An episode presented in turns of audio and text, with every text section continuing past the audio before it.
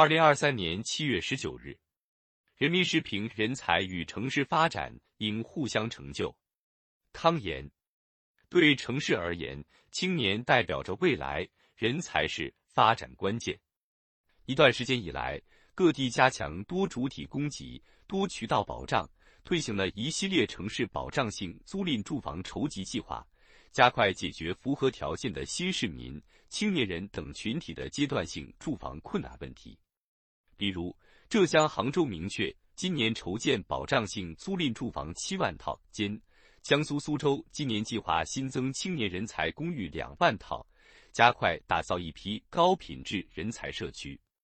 让在城市奋斗的各类人才拥有稳定住所，是健全社会保障体系的重要体现，有助于提升他们在城市生活中的获得感、幸福感、安全感，让人才发展与城市发展互相促进、互相成就。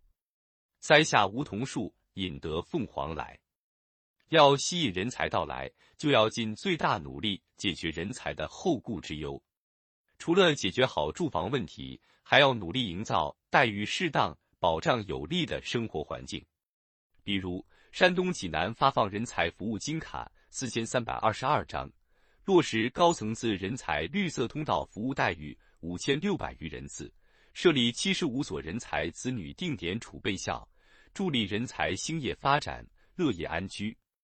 办好人才安居住房、子女入学。配偶就业等具体细微的民生实事，才能让人才心无旁骛工作，为城市发展贡献力量。吸引人才、留住人才，还要搭平台、给舞台，在培养、使用人才服务、文化氛围营造等方面精耕细作。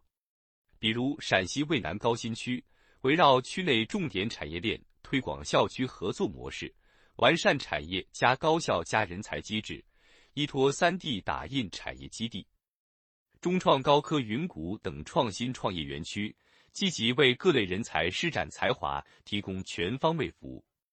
推动高校与企业合作，共建重点实验室、技术中心等创新平台，不仅能造就和汇聚一批高端人才、创新型人才、厚植人才优势，还可以帮助高校毕业生等青年更好地实现。从校园到职场的无缝衔接，为城市发展积累后备人才。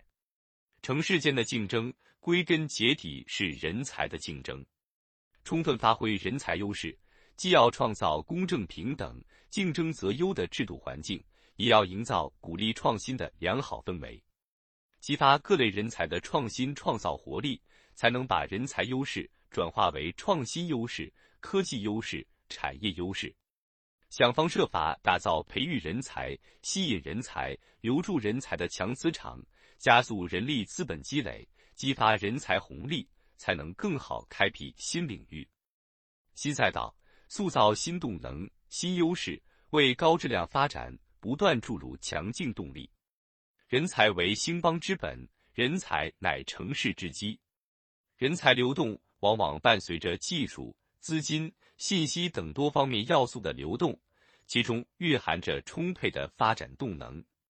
各个城市敞开聚天下英才而用之的宽阔胸怀，厚植创新创业沃土，完善支持人才各类制度举措，